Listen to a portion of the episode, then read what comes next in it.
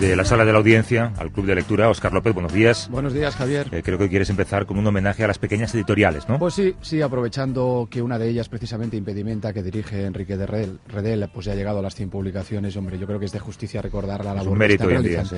sí, porque están haciendo una gran recuperación de títulos. Además, lo están haciendo con unos cuidados diseños, unas traducciones que son además de mucho nivel, con poca gente y con mucha ilusión, ¿no? Pero no solo Impedimenta. Tenemos, por ejemplo, libros del asteroide, tenemos Nórdica, Periférica, Errata Naturae, está Alfabia, Capitán Swing.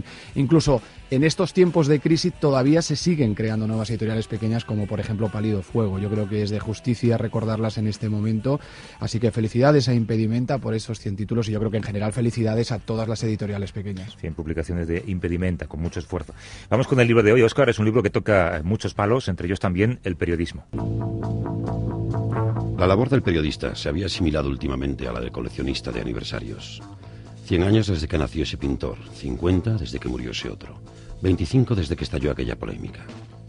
Observar el presente con un ojo y reservar el otro para el pasado. Así entendía su trabajo Idoia.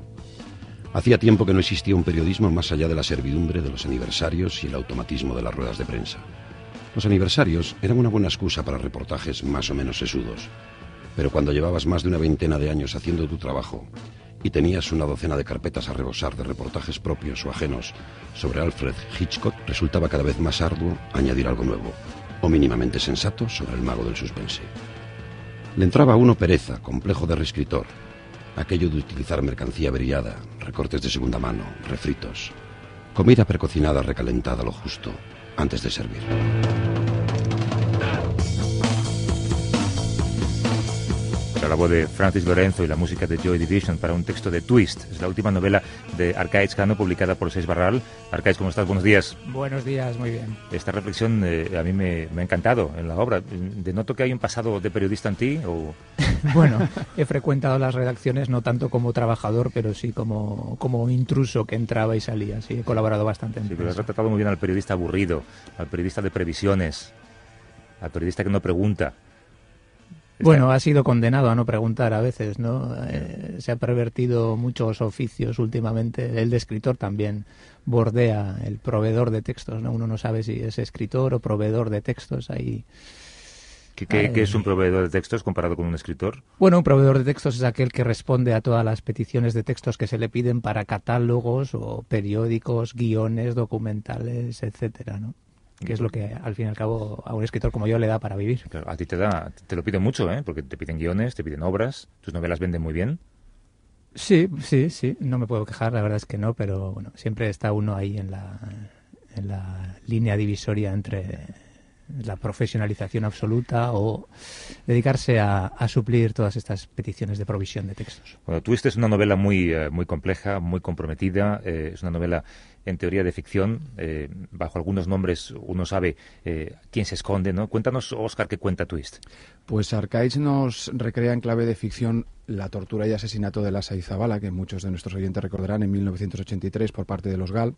Y para narrar esta historia de ficción, porque eso hay que resaltaros, es una historia de ficción, tenemos como principal protagonista a Diego Lazcano, que es un amigo de Soto y Severio, que son los trasuntos de Lassa Izabala, y que por circunstancias que yo, al menos yo, no quiero desvelar, llevan a Diego a querer vivir no solo su propia vida, sino también la vida de estos dos amigos muertos, ¿no? Esto sería el corazón de la historia, pero yo creo que Arcais decide dar saltos en el tiempo, en, diversos capítulos, para saber, por ejemplo, pues cómo era la vida de, esos, de todos esos amigos antes de la tragedia, em, cuando esos amigos estaban formando, formaban parte también de una compañía de teatro, y también nos habla de los años después, cuando Diego pues quiere reabrir el caso ya en los 90 y veremos qué ha sido de la vida de todos esos jóvenes. Twist yo creo que va también mucho más allá de estos hechos que, todos conocemos de la Seizabala, porque yo creo que es también una manera de hacer una radiografía de la sociedad vasca es también una historia que reflexiona sobre el tema de la culpa, sobre el tema de los abusos de poder, sobre el tema también de la manipulación informativa, ahora que hablábamos de periodismo. Pero por encima de todo yo me quedo con que Twist es una historia sobre la amistad. Y eso, quien lea, por ejemplo, el último, el último capítulo lo va a entender enseguida. El último capítulo, el Twist. De hecho, eh, tú lo decías, Oscar, a nadie se le escapa eh, que esos eh, Soto y Severio que aparecen en la novela están inspirados en Lassa y Zabala, los dos jóvenes vascos que fueron asesinados por el conocido como Gal Verde. recordamos que ese caso se pudo resolver en su día gracias, entre otras cosas, a, esta conversación que fue intervenida entre el ex policía José Amedo y un mercenario. Ah, ¿te refieres a los...? Sí, sí, a Lasa y Zabala, a esos dos. Y bueno, ¿lo estás hablando en serio de que lo de Lasa y Zabala... Joder. Es un tema que salió limpio y aunque no eran conocidos, es un tema que acojona mucho a los más repugnantes, a los más etarras. Joder, a nosotros la cosa nos salió bordada. No jodas. Sí. Tema que salió limpio, salió bordado, decían en aquella conversación. Arcaich, tú eras eh, muy pequeño, de hecho, eras un joven cuando se produjo el secuestro de Lasa y Zabala. Eh, ¿Qué es lo que tanto te llamaba la atención de ese caso como para tenerlo ahí guardado y dedicarle esta novela entera? Bueno, es verdad que yo tenía ocho años, el 83, cuando sucede, pero el año 94-95, cuando eh, aparecen los restos, o más bien se identifican, porque estaban en una morgue de, de Alicante, mm, yo estudiaba por aquel entonces Derecho, ¿no? y ya me doy cuenta de que es una historia que merece ser contada. Recordemos, perdona, que eran restos, eh, eh, habían estado eh, enterrados con cal viva, eran restos que no se podían Eso es, identificar. sí, no sé. sí. Entonces es un texto, es un texto que parte de, aquel, de aquel momento, de aquel recuerdo que, bueno, analizamos mucho en clase. Yo estudiaba derecho por la que entonces, como decía, bueno, analizamos desde el punto de vista penal, criminal. Y sí, es un caso que me impactó mucho, ¿no? Me recuerdan siempre que solo tenía ocho años el 83, pero bueno, yo creo que a veces puede ser incluso una ventaja eh, el no haber vivido en primera persona o eh, en primera línea de frente de algunas historias a la hora de contarlas, ¿no? Sí he partido en algunos eh, capítulos del libro de mis recuerdos infantiles, que por caprichosos no, no, no, no son casuales, ¿no? Por ejemplo, los- el primer deporte que yo recuerdo en la televisión, el tenis, o un anuncio de John McEnroe que anunciaba cuchillas Bic y que por cierto, al que por cierto ponía voz en español Constantino Romero. Bueno, parto de estos pequeños recuerdos caprichosos también, no solo de la documentación o, de la hemeroteca, ¿no? Y creo que todo esto en, ficción permite fijar un texto, darle un, horizonte nuevo. Sí, pero es, es- eh, en gran medida una reflexión sobre la violencia. Eh, ¿Tú crees que es más fácil contar esta historia ahora, en un escenario, en un contexto de no violencia? Mm, Sin duda es más fácil. También es verdad que es difícil mm, establecer una cuarentena para, a la hora de hacer ficción con, con un tema como este, ¿no? El día que se presentó Twist en euskera, una periodista me hizo una pregunta muy sensata, que era, ¿no crees que ha pasado poco tiempo todavía para poder permitirte hacer ficción con estos hechos tan luctuosos? Y yo no tengo respuesta para, para esa pregunta. Han pasado 30 años. Hombre, desde el mero imperativo biológico del escritor, 30 años no son pocos, son, son demasiados. ¿no? Sí, pero, es, pero- pero es verdad que em, es un, es un territorio sagrado, el territorio del dolor ajeno, y es un territorio al que uno, Claro. En el que uno tiene que internarse con muchísimo cuidado. Pero Tú decías bien que, que presentaste la novela en euskera, después ha sido traducida al castellano.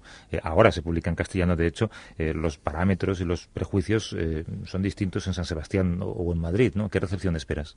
Sí, son distintos, pero bueno, la recepción está siendo está siendo bastante positiva. Yo tenía cierto recelo a la hora de si se, eh, se podría hacer una lectura demasiado ideológica o sesgada del libro y no, en el fondo es una novela y se está leyendo e interpretando como una novela. De momento, de momento tengo sensaciones bastante favorables. Además, yo creo que eso también ha ayudado el hecho de que tú la hayas escrito como novelista. Lo digo porque podías haber adoptado pues un papel a lo Guy Talese, a lo Tom Wolfe, ¿no? Es decir, en- una historia que estuviera muy bien documentada, lo que se llama periodismo literario, y sin embargo tú has apostado por, por escribirlo como, como novelista que eres. Imagino también, porque eso es una manera de eludir esa responsabilidad que va inherente al hecho de escribir un- una historia que no sea en clave de ficción y que te obliga a contar los hechos tal y como ocurrieron.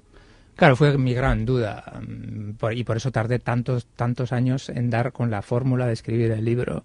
Claramente tenía dos opciones, tenía la opción de novela, reportaje, documental, pues del hilo de, yo qué sé, mm, A sangre fría de Truman Capote o Anatomía de un instante de Javier Cercas. Pero por el tipo de escritor que soy, yo no me sentía capaz de hacer, sinceramente, ese tipo de trabajo, de documentación. Me vería demasiado constreñido. Yo soy un escritor de, ficción, ¿no? Y como tal, decidí alejarme un poco. Tanto es tan importante en este libro el trabajo de documentación como el trabajo luego de desdocumentación. ¿no? También es cierto que cuando digo que Soto y Severio son personajes de ficción no es del todo cierto, porque el trasunto es claro, ya desde el número de las sílabas, de los propios apellidos. ¿no? claro, Yo quiero, quiero que, que esa vibración esté ahí y, y de hecho está. Desde el principio me di cuenta de que los personajes no hablaban como personajes de ficción, que había una responsabilidad y una empatía especial que es la que le da la realidad del asunto que está detrás. En, en Euskadi, después de décadas de violencia, eh, hay, bueno, pues puede haber dos corrientes de, de pensamiento, ¿no? Quienes defienden la necesidad de olvidar o la necesidad de recordar. Eh, ¿Tú cómo te has enfrentado a esto, a la memoria reciente? Bueno, creo que ese, como en todo, el secreto está en el equilibrio, ¿no? No se puede vivir toda la vida asomado a una herida, a un conflicto, a una cicatriz, pero tampoco uno puede obviarla y darle la espalda todo el tiempo, ¿no? Eh, hay un término medio que hay que buscar y que todavía la sociedad vasca y cada particular está, está buscando, creo yo. Tú sabías que era inevitable que los familiares de la Izabala leyeran la novela. ¿Cuál ha sido la reacción? Bueno, la reacción ha sido de una generosidad inmensa. La verdad es que, bueno, yo estaba preparado para las dos posibilidades, ¿no? Pero la familia ha entendido muy bien que es una novela. También lo ha vivido en cierto sentido como homenaje y reconocimiento a unos hechos que, bueno, que aunque los tribunales condenaron sucesivas veces, tanto en Audiencia Nacional como en el Supremo, como en el Constitucional, como luego en el Tribunal de Estrasburgo, bueno, bueno todos sabemos que los, los culpables cumplieron una parte ínfima de sus penas, ¿no? Entonces sí que sí que se han sentido, sí que han sentido ese, ese poder catártico. Es verdad también que las familias de la Saizabala son muchísimos hermanos y cada uno vive la historia de una forma personal y diferente. Es cierto que, lo digo porque hasta ahora hemos hablado de todo lo que tiene y lo que concierne con el caso de la Saizabala, pero esta novela va mucho más allá y esto hay que dejarlo muy claro para nuestros oyentes. A mí un tema que me interesa especialmente es lo que pasa en la cabeza de Diego Lazcano, el protagonista, el amigo de Soto y Severio, que detiene y que vive con un sentimiento de culpa terrible y que le lleva, como decía yo antes, a vivir no solo su vida, sino la vida de esos dos amigos, ¿no? Yo creo que este es uno de los grandes temas, el tema de la culpa, y yo creo que incluso ahí tú pones al lector en un dilema moral, ¿no? De qué hubiera hecho si hubiera vivido unas circunstancias como las que le toca vivir a Diego Lazcano. Sí, Diego Lazcano tiene eximentes, tiene culpa, tiene pesadillas que le persiguen toda su vida y lleva hasta el paroxismo del absurdo el hecho de querer vivir la vida de sus que sus amigos no pudieron vivir. Pero claro, esto es imposible. Entonces uno acaba, acaba cumpliendo o queriendo cumplir las expectativas supuestas de estos amigos, por lo cual eh, es totalmente enfermizo. Y está relacionado también con otro de los temas del libro, que es la construcción de la propia personalidad, ¿no? Hasta, hasta qué punto contamos con ese libre albedrío del que creemos contar o, somos puros imitadores que vivimos a expensas de las expectativas de los demás. Y, eh, no sé, es un tema que me interesa mucho. Eh, ese protagonista, Diego Lazcano, deja la banda terrorista eh, cuando es asesinado un secuestrado al que él vigilaba. ¿cómo, has, ¿Cómo has reflejado, cómo has retratado tú la esencia de la banda terrorista? Bueno, la, la, he tratado de retratar como, como lo que creo que es, ¿no? Como un, tratando de matizar mucho en cada momento las razones de cada uno para, para militar en ETA. ¿no? Yo creo que era, era diferente, obviamente, militar en ETA en los 70 que en los 80, que en los 90, que, que después de los 90. ¿no? Y durante demasiados años me da la sensación de que se ha tratado este tema con mucha brocha gorda, ¿no? No se ha matizado nada, sino que se ha atizado todo el tiempo.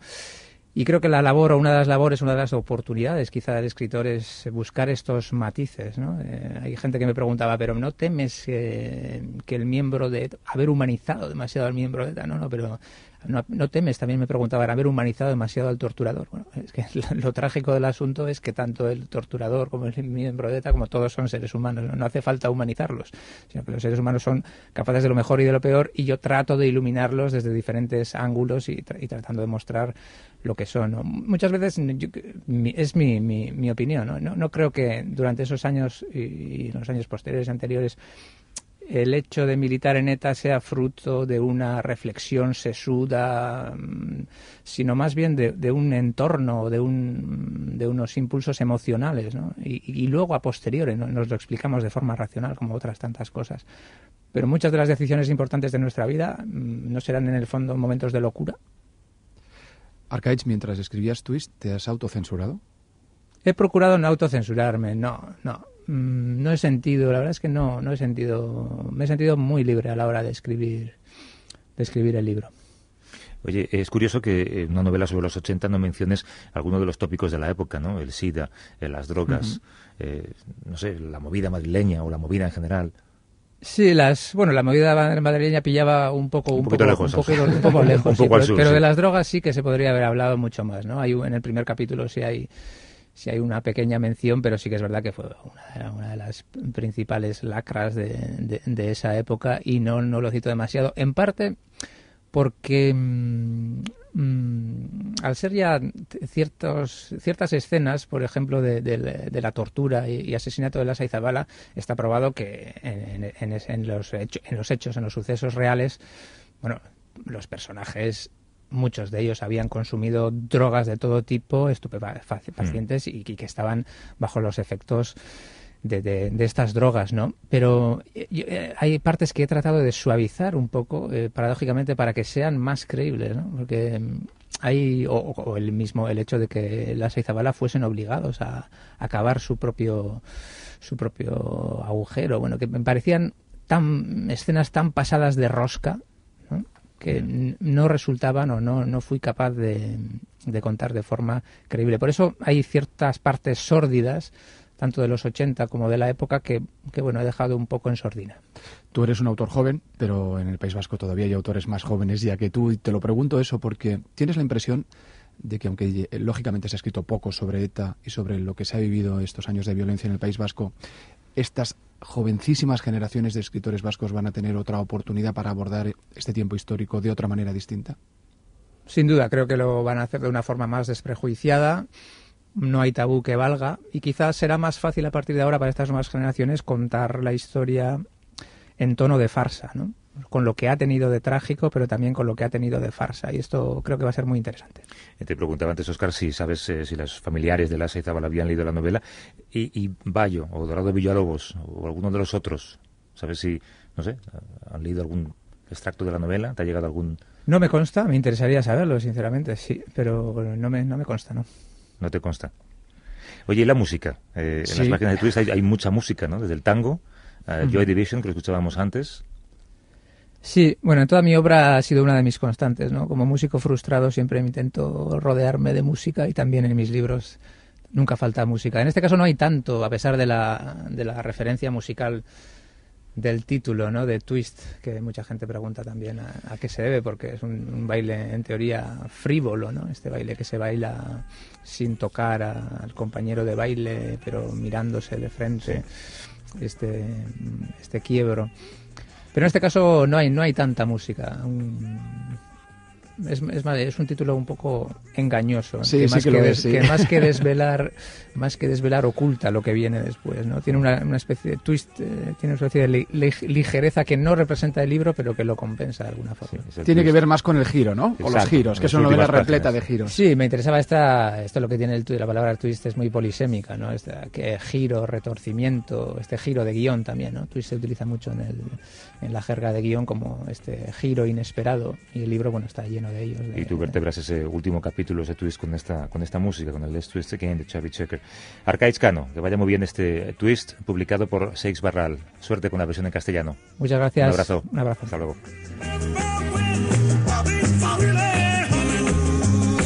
Con esta música, Oscar, puedes recomendar lo que quieras hoy.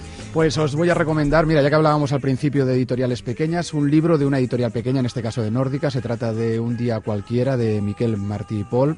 Es una antología de este magnífico poeta catalán, ya fallecido. Ahora se cumplen 10 años de su muerte y por eso lo han publicado en una edición bilingüe y con unas preciosas ilustraciones de Pep Montserrat, que es un ilustrador precisamente nacido también en la misma localidad de Martí y Pol que Roda de Ter. Es un poeta de una extremada sensibilidad y compromiso con el ser humano y con el lector que yo creo que merece la pena que todos conozcáis. Es un magnífico libro. Un día cualquiera de Miquel Martí y Paul. Óscar López, hasta todo un par de semanas. Un abrazo. Adiós.